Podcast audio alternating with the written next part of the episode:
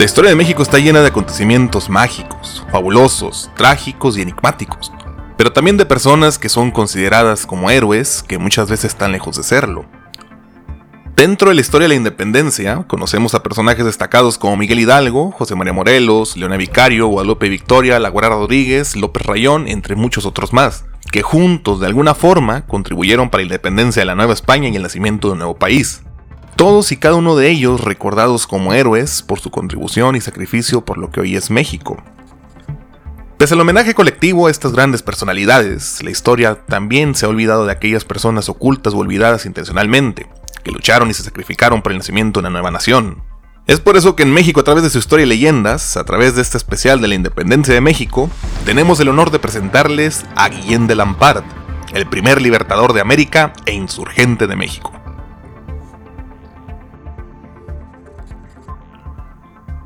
Guillén de Lampard en español, o por su nombre de nacimiento, William Lamport, fue un inmigrante, conspirador, soldado y revolucionario y poeta irlandés, que nació en Wexford, Irlanda en 1611.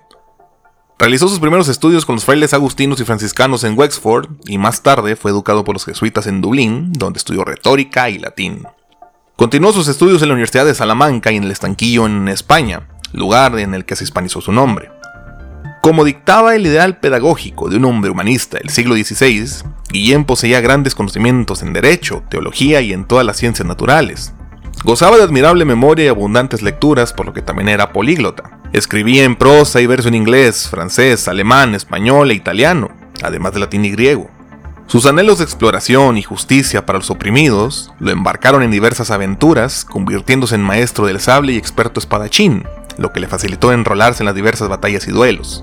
Lampard tenía ideas revolucionarias. Una de ellas era lograr que países como Irlanda, Portugal, Holanda y Francia, entre otros, reconocieran la independencia de la Nueva España, así como liberar a los esclavos, dar recompensas a españoles y criollos que apoyaran la lucha. En 1643, por órdenes del rey Felipe III, Lampard fue enviado a la Nueva España para formar parte de la comitiva del ex virrey Diego López Pacheco y Portugal, quien gobernó entre los años 1640 y 1642. Lampard fue enviado como espía con el encargo de averiguar si el aristócrata español apoyaba una rebelión en Portugal. Como agudo observador y analista del contexto, pudo percibir la miseria y el descontento de los indígenas, los negros y los mestizos, así como el escaso poder de un lejano y tirano rey español, y la indiferencia, incompetencia y la alta corrupción de los gobernantes de la Nueva España.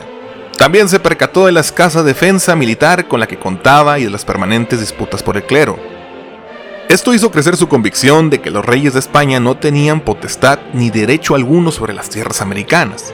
Consideró que el reino de la Nueva España podía ser derrocado por cualquier ejército invasor, motivo por lo que Lampard empezó a asesorar a los indígenas para que formularan sus demandas y pudieran recuperar las tierras.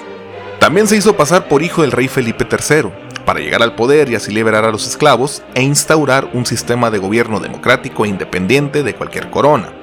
Escribió cartas a notables e ilustres personas de la época, entre otros actos.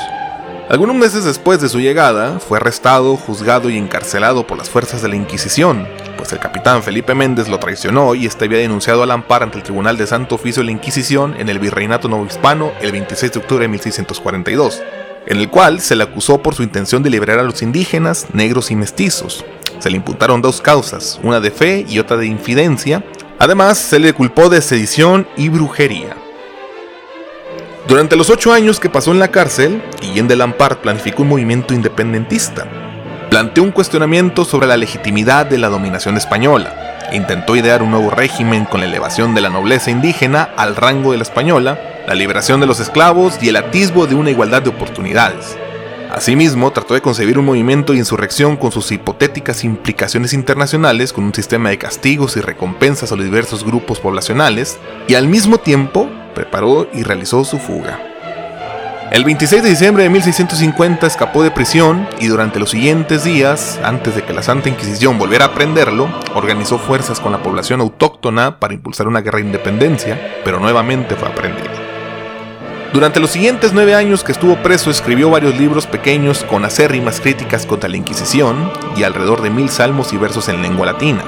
Algunas de sus obras, que quedaron registradas en los documentos de su juicio, son Propuestas al rey Felipe III para la liberación de Irlanda, una proclama insurreccional para la Nueva España, un pregón de los justos juicios de Dios que castiga quien lo quitare, y además 918 salmos en un latín humanístico.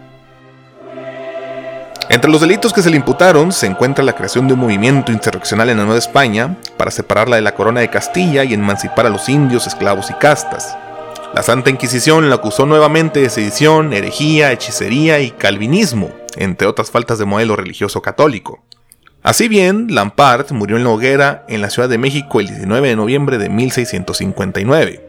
Hasta el último momento de su vida mantuvo su postura de desafío frente a la Inquisición, pues según la historia popular logró ahorcarse antes de ser quemado por las llamas. La legendaria personalidad de Lampard ha sido protagonista de historias, míticos y leyendas. No obstante, llegó a caer en el olvido durante el siglo XVIII. Hoy día sigue presente como un antecedente de los símbolos insurgentes.